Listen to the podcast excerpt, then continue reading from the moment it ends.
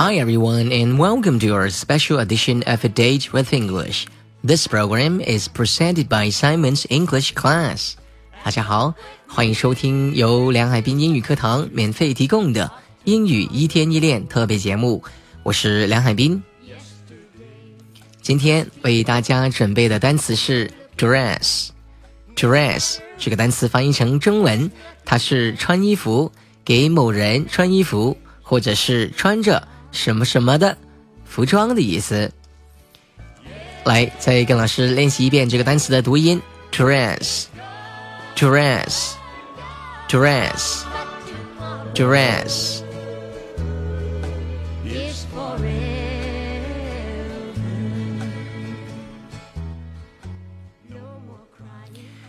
穿衣服 dress，我很快就穿好衣服了。I dressed quickly. I dressed quickly. I dressed quickly. 我很快就穿好了衣服。I dressed quickly. Quickly 是很快的意思。Q U I C K L Y quickly. I dressed quickly. 我很快就穿好衣服了。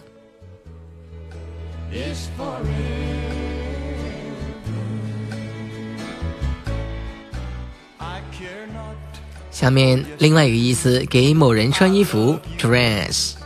他给小孩穿上了最漂亮的衣服，She dressed the children in their best clothes。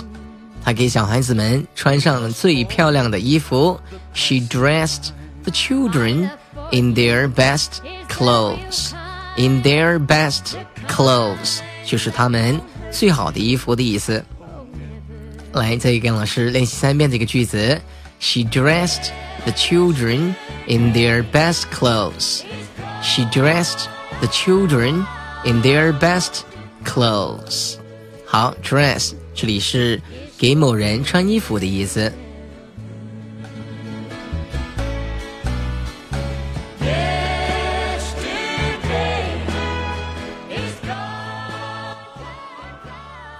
好，刚才我们讲到 dress，还有穿着什么什么的服装的意思。它一向是全身黑色装束。She always dresses entirely in black. She always dresses entirely in black. 她一向是全身黑色装束。In black 是穿着黑色的衣服的意思，穿着黑色的衣服。In black, she always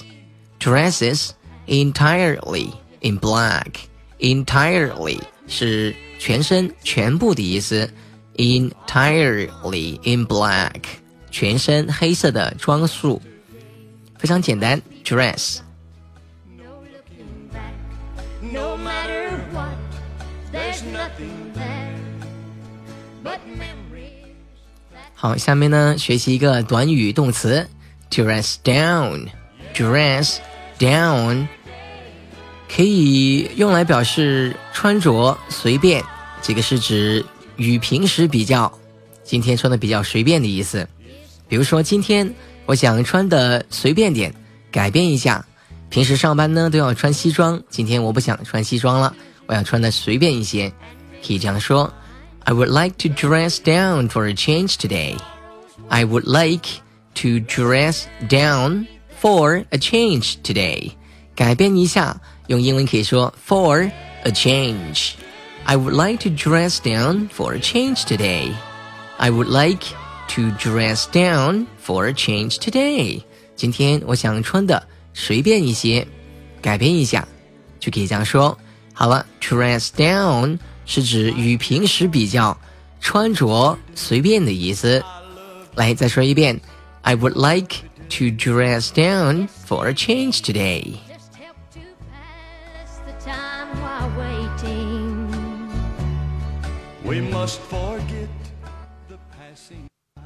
来，我们再学习一个动动词的短语动词，dress up，或者说成 dress somebody up，翻译成中文是装扮、乔装打扮的意思。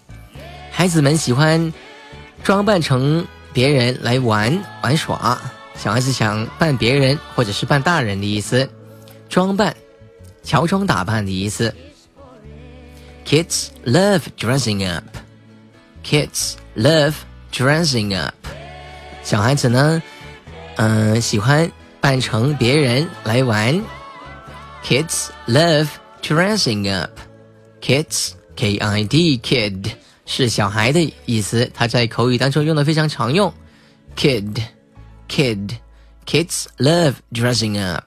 孩子们喜欢装扮成别人玩。我们刚才这句话就可以这样说：Kids love dressing up. Kids love dressing up. Kids love dressing up. 孩子们喜欢装扮成别人玩。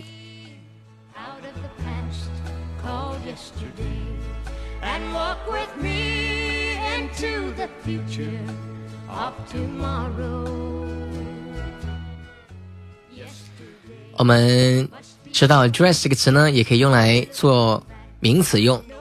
名词 dress 是指连衣裙的意思。比如说，她穿着一条白色的长的连衣裙。She is wearing a long white dress. She's wearing a long white dress. She's wearing 她正在穿着。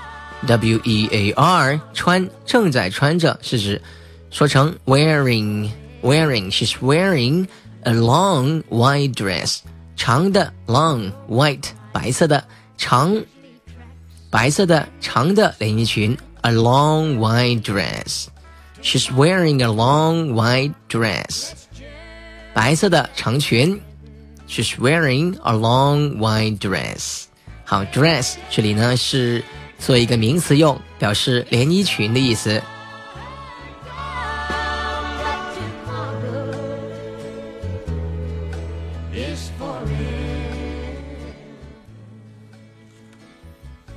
好了，那么今天的课堂就到这里。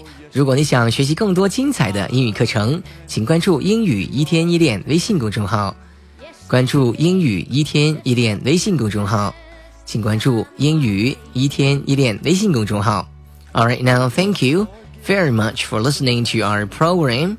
This is your personal English coach, Simon, with Simon Education. Bye for now. I'll see you next time.